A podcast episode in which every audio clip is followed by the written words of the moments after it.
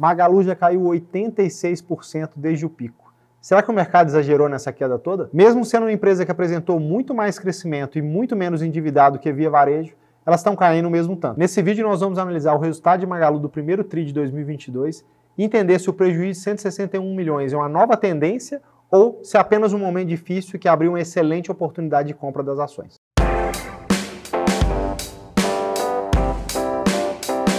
Neste vídeo nós vamos sortear o livro Bater no Mercado, do Peter Lynch, um dos maiores investidores da história. Para participar é muito simples, basta fazer um comentário aqui embaixo. E se você já é rico no longo prazo, já aproveita agora e já dá um like nesse vídeo que sabe que ele vai ser bom. Se você ainda não conhece, começa a seguir, se gostar do que está vendo, se inscreve no canal e curte aqui o vídeo para que ele chegue a cada dia mais pessoas. Há dois meses atrás a gente fez um vídeo sobre Magalu, comentando os resultados do quarto trimestre do ano passado. E o trabalho do gestor de investimento é exatamente isso, né? Ele entender a empresa, entender para que lado está indo, fazer as próprias projeções e acompanhar se a empresa está indo naquela direção ou não e adaptando as projeções. E o que, que a gente viu em Magalu no quarto trimestre do ano passado? Um mercado extremamente mais competitivo, com uma diminuição de margem forte acontecendo e o mercado crescendo bem menos. Mas e aí, esse cenário que aconteceu no quarto tri, ele continua agora ou não? Vamos analisar os resultados para a gente ver o que, que mudou. Então vamos começar analisando aqui os destaques de Magalu. O que, que a gente consegue ver, né? Primeira coisa, vendas totais, 14 bilhões. Porém, o crescimento de apenas 13% do primeiro trimestre de 2021 versus o primeiro trimestre de 2022. Então, um crescimento bem abaixo do que ela estava apresentando. Em relação ao primeiro trimestre de 2020, um crescimento de 84%. Então, a gente consegue ver que teve uma desaceleração ainda mais forte no ano passado. As vendas totais no e-commerce cresceram 16% em relação ao primeiro trimestre, muito abaixo do que estava crescendo antes, e em relação ao primeiro trimestre de 2020, 149%. Nós temos que entender que a pandemia veio a partir do segundo trimestre de 2020 e todo mundo aprendeu a comprar online. E aí ele aumentou muito as vendas do online, muita gente teve a expectativa de que o mercado iria continuar no online muito forte, continua crescendo mais forte no online para Magalu do que no offline, porém uma taxa muito menor do que ela cresceu em 2021. Cartões de crédito, 7,3 milhões de cartão de crédito, 37 milhões de clientes ativos, então 37 milhões de clientes que fizeram compra na Magalu, 445 milhões que é a audiência online total, acessos em site e app da Magalu, 21 bilhões de TPV, melhor número de crescimento no último ano, 89% em relação ao primeiro trimestre de 2021, 40 milhões de usuários mensais, né, monthly active users, isso é um ponto legal, então você vê que cada dia mais a Magazine quer estar presente na vida das pessoas. No vídeo anterior a gente comentou muito da ideia da Magazine ser um super app. E para ela ser um super app, ela precisa estar muito frequente nos momentos de compra. Então, na hora que ele olha usuários ativos mensais, ele está falando assim, cara, toda vez que o cara entra no meu site, no meu app, é uma oportunidade de ele estar tá comprando alguma coisa minha. Então, nessa teste super app faz sentido. 1.477 lojas físicas e 270 centros de distribuição e cross-docking. No marketplace, aí a gente já vê números muito melhores. O que é o marketplace? Né? Quando você pega um seller e põe um seller lá para vender, então a mercadoria não é sua, a mercadoria é de alguém que está usando o seu site para vender. Então, em dois anos, o GMV foi três vezes maior e teve um crescimento de 50% em relação ao primeiro trimestre de 2021, alcançando 3,7 bilhões em vendas. Ainda é muito menor do que a Magazine Luiza, mas com um crescimento muito acelerado. E teve um crescimento de 124 mil sellers apenas nos últimos 12 meses, um crescimento muito forte, né? Praticamente triplicou a base em 12 meses. 80% dos pedidos no marketplace foram feitos pelo Magalu Entrega e 31% desses pedidos foram entregues em 48 horas. Então, primeira coisa, quando você tem o Magalu Entrega, você vai entregar mais barato e você está conseguindo fazer uma entrega mais rápida com 31% deles entregue em 48 horas. 36% das vendas online do Magalu já vieram de marketplace e a fintech do Magalu no cartão de crédito pessoa jurídica. Então, se você é uma pessoa que vende lá pelo Magalu, agora você pode usar o Magalu Pay para pagar suas contas e crescer nesse sentido. Mais um ponto do Super App do Magalu que ela consegue fechar esse ecossistema todo. E uma coisa que chama atenção no marketplace é que o volume de venda cresceu 50% Porém, os sellers triplicaram de tamanho. E por que disso? A gente consegue ver aqui nesse gráfico que a cada safra que passa, entra muito mais seller de long tail do que de core. O que é core? iPhone, televisão, isso tudo é core. Mas se eu estou vendendo um produto lá muito de nicho, que vende um pouquinho, isso é long tail, aquilo que eu vou achar só online. E a gente está vendo que a cada safra que passa, isso aumenta muito mais a quantidade de seller que foca no long tail do que no core.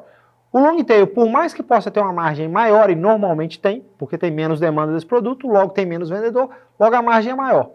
Mas ele vende muito menos em volume total, por causa disso que ele é long tail ou cauda longa, como se chama, e é por isso que a gente aumenta muito mais o número de sellers do que o número de venda. Aqui a gente consegue ver uma coisa que Magalu foi um grande destaque e andou muito à frente dos concorrentes. Né?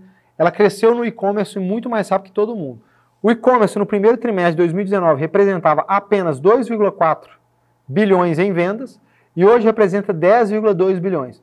Mas o crescimento extremamente forte veio do primeiro trimestre de 2020 até o primeiro trimestre de 2021 e depois disso ela só cresceu 16% dali para frente. Por que disso? Hoje, praticamente todas as empresas trabalham muito forte no e-commerce. Via Varejo, Americanas, a Amazon. Então, o mercado está muito mais competitivo. Por mais que ele tenha crescido como um todo e Magazine Luiza tenha ganhado market share, ela ganhou muito mais market share no passado do que ela tem ganhado agora. Nesse quadro aqui, a gente tem uma informação super importante de algo que a gente quer analisar muito forte, tanto em Magazine Luiza quanto todas as empresas de e-commerce que, que o e-commerce faz? Né? Ele põe um ambiente muito competitivo. Todo, todo mundo que vai comprar no e-commerce, ele entra lá no Google, ele entra no Buscapé e ele vai comparar para comprar no lugar mais barato. Se você só compra no lugar mais barato, tem uma pressão por vender cada dia mais barato, o que achata a margem bruta. Só que chega um ponto que a margem bruta vai ser tão pequena que não justifica. E o que, que a gente viu aqui? No primeiro trimestre de 2022, Magazine Luiza conseguiu ampliar a margem bruta, sair de 25,1% para 27,8%. Então é um crescimento de 2,7 ponto percentual na, na margem bruta, que é um crescimento muito forte. Porém, mesmo com esse crescimento todo, a gente vê uma diminuição de margem EBITDA, que saiu de 8,4% para 3,9%. Então eu ganhei 2,7 pontos de margem bruta e perdi 4,5 pontos de margem EBITDA. Com isso, levei o meu lucro também para sair de 3,1% de margem líquida para menos 1,8% negativa em 4,9 pontos percentuais. Então a gente vê uma margem bruta que melhorou, mas todo o resto piorou muito forte. Vamos analisar por que, que isso aconteceu? Quando a gente olha o EBITDA ajustado, a queda foi bem menor do que o EBITDA normal. Então ele saiu de 427 para 434, ele subiu no EBITDA e a margem caiu de 5,2% para 5%. Mas mesmo assim, no resultado ajustado, o lucro líquido caiu fortemente. Caiu de 1% positivo para menos 1,1%. Então, a queda de 2,1 pontos percentuais. No último vídeo que a gente analisou o quarto trimestre, tinha outro ponto de preocupação. Né? Qual é a grande tese da omnicanalidade? Né? O cliente poder ir na loja física, o cliente poder comprar online. Na hora que ele compra online recebe na loja física, ele vai na loja e compra mais alguma outra coisa. Eu usar a loja física como estoque para poder fazer entregas mais rápidas. Porém, se a loja física não crescer, ela vai começar a gerar resultados cada dia piores. E a gente já estava vendo isso no quarto trimestre e continua vendo isso agora. Então, o crescimento nas vendas, mesmo nas lojas físicas, caiu 2,8%. Pô, isso é uma queda grande? É uma queda extremamente grande, ainda mais se a gente for ver que a inflação nos últimos 12 meses ronda 12%. Então, se a venda nas mesmas lojas tivesse crescido 12%, mesmo assim, se a gente tirasse a inflação, ela teria crescido zero. Então, quando a gente põe a inflação aqui, é como se as vendas nas mesmas lojas tivessem caído quase 15% deflacionado. Isso é muito forte. Por quê? O custo do aluguel subiu, o custo do funcionário subiu, o IPTU subiu e as receitas estão caindo. Então, deixando a operação das lojas físicas cada dia mais complexo. E como é que vai ser? Será que essas lojas físicas vão ser um ponto positivo no futuro ou vai ser um destruidor de valor de Magazine Luiza? Quando a gente analisa a evolução do EBITDA, a gente consegue ver que ele foi de 5,2% ajustado no primeiro TRI, teve um aumento de margem bruta de 2,7%, então ou o Magazine Luiza conseguiu comprar mais barata a mercadoria, ou ela conseguiu vender um pouco mais caro, muito provavelmente um mix dos dois. Principalmente porque a inflação dessas mercadorias diminuiu muito. Lembra um pouco como que o preço de eletroeletrônico subiu no primeiro trimestre do ano passado. Agora ele já começa a se normalizar mais um pouco, então ela consegue aumentar essa margem bruta. Mas as despesas com vendas consumiram 0,9 desse aumento de 2,7. As despesas administrativas, então a empresa continua inflando as coisas, cresceu 1,3%. Equivalência patrimonial cresceu 0,4%, então diminuindo ainda mais a margem. A provisão para devedores duvidosos cresceu 0,3%, terminando com, a, com o EBITDA menor do que no primeiro trimestre do ano passado, de só 5%. O que, que a gente consegue analisar com esses números? A empresa estava se preparando para o crescimento forte, só em número de lojas, ela abriu quase 8% a mais de lojas do que ela tinha no ano passado, então a empresa teve que se reestruturar para esse crescimento todo. Só que o crescimento da receita não veio tão bem. Então ela teve um problema de diluição.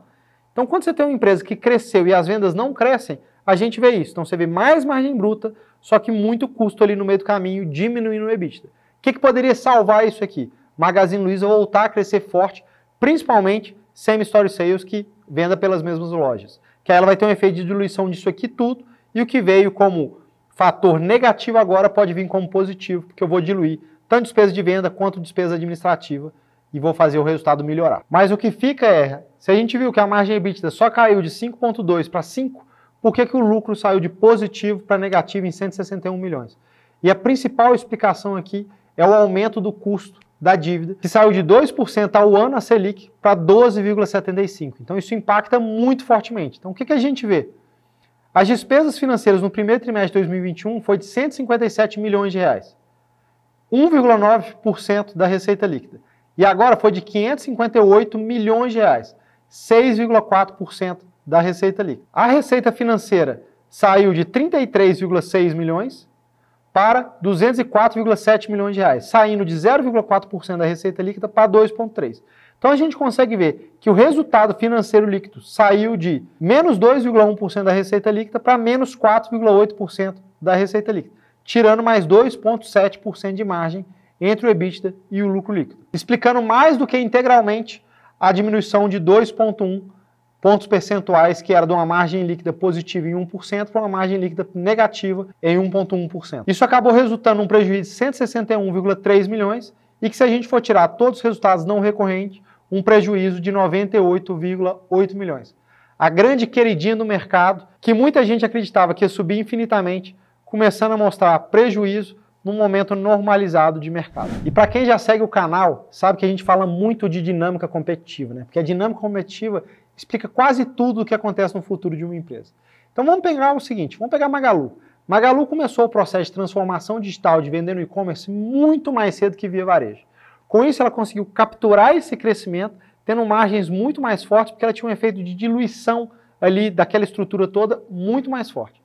Hoje, a gente chega em 2022 com Via Varejo tendo uma margem EBITDA de o dobro da margem EBITDA de Magalu.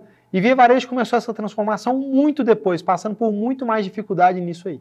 Esse é um problema de um mercado que tem baixa barreira de entrada, que permite que um concorrente cresça fortemente naquilo ali, basta ele ser mais agressivo, e que as vantagens competitivas não são duradouras.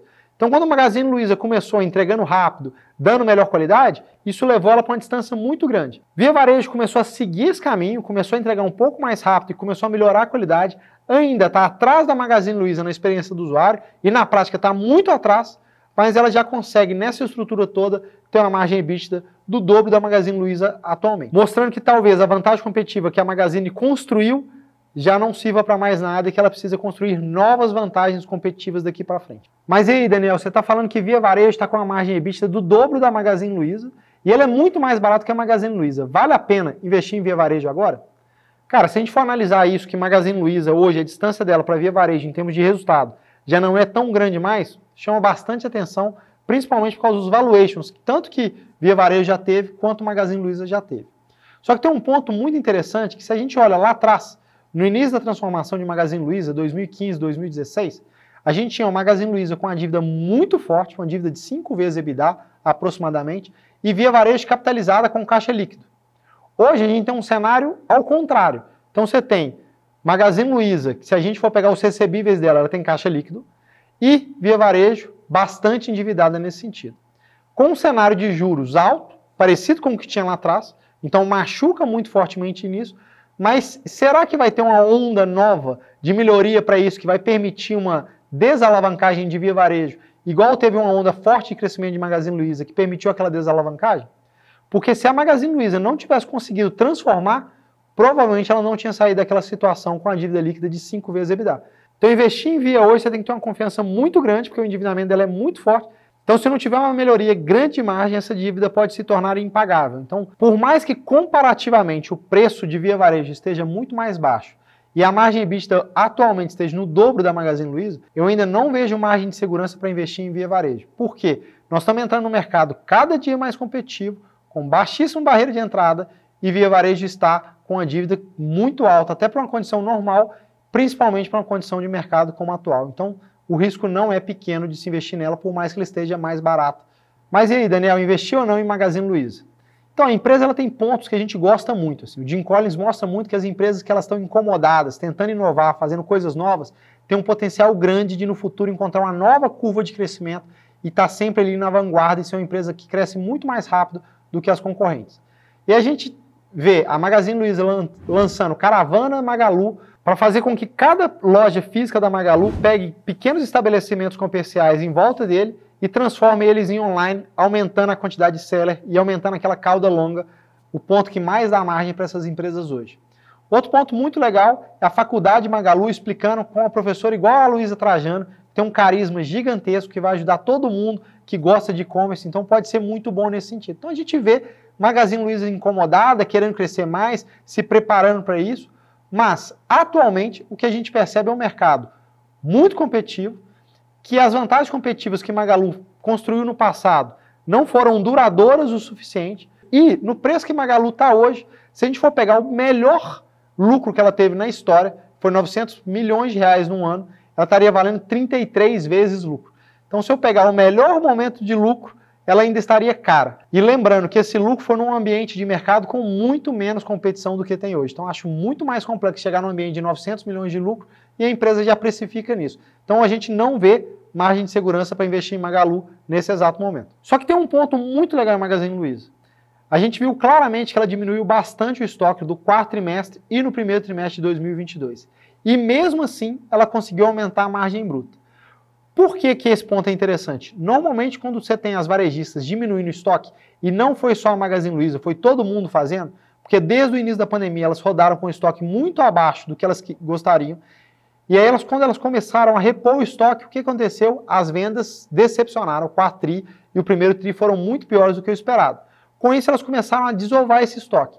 Quando você tem um ambiente de desova de estoque, a preocupação é muito mais de fazer caixa do que de ganhar dinheiro. Mas mesmo nesse ambiente, Magazine Luiza conseguiu aumentar a margem bruta. Será que esse é um primeiro indicativo de que a competição no mercado está virando um pouco mais racional? E se esse ambiente de racionalidade do mercado continuar, Será que a gente consegue Magazine Luiza tendo um lucro de 1,5 bi a 2 bi para justificar esse valuation de 30 bilhões de reais de Magazine Luiza? Hoje a gente tem zero visibilidade disso. Me parece que esse aumento de margem bruta é muito mais pontual do que algo da gente pensar no longo prazo. Então, como sempre, quando a gente tem alguma empresa que a gente gosta da administração, mas que acha caro, a gente continua acompanhando para ver se tem um momento bom de uma transformação que a gente consiga pegar isso com os preços que façam sentido para a gente investir. E se você gostou desse vídeo, já aproveita agora, já se inscreve no canal e ativa as notificações para você não perder nenhum vídeo que a gente lança aqui e ser um dos primeiros a assistir. E para você que provavelmente deve estar perdendo dinheiro na bolsa agora, como a grande maioria dos investidores da bolsa brasileira, te recomendo muito você assistir esse vídeo aqui, que a gente faz uma análise do cenário atual e qual é o melhor jeito para a gente se comportar em momentos como o de agora. Então um abraço e até a próxima.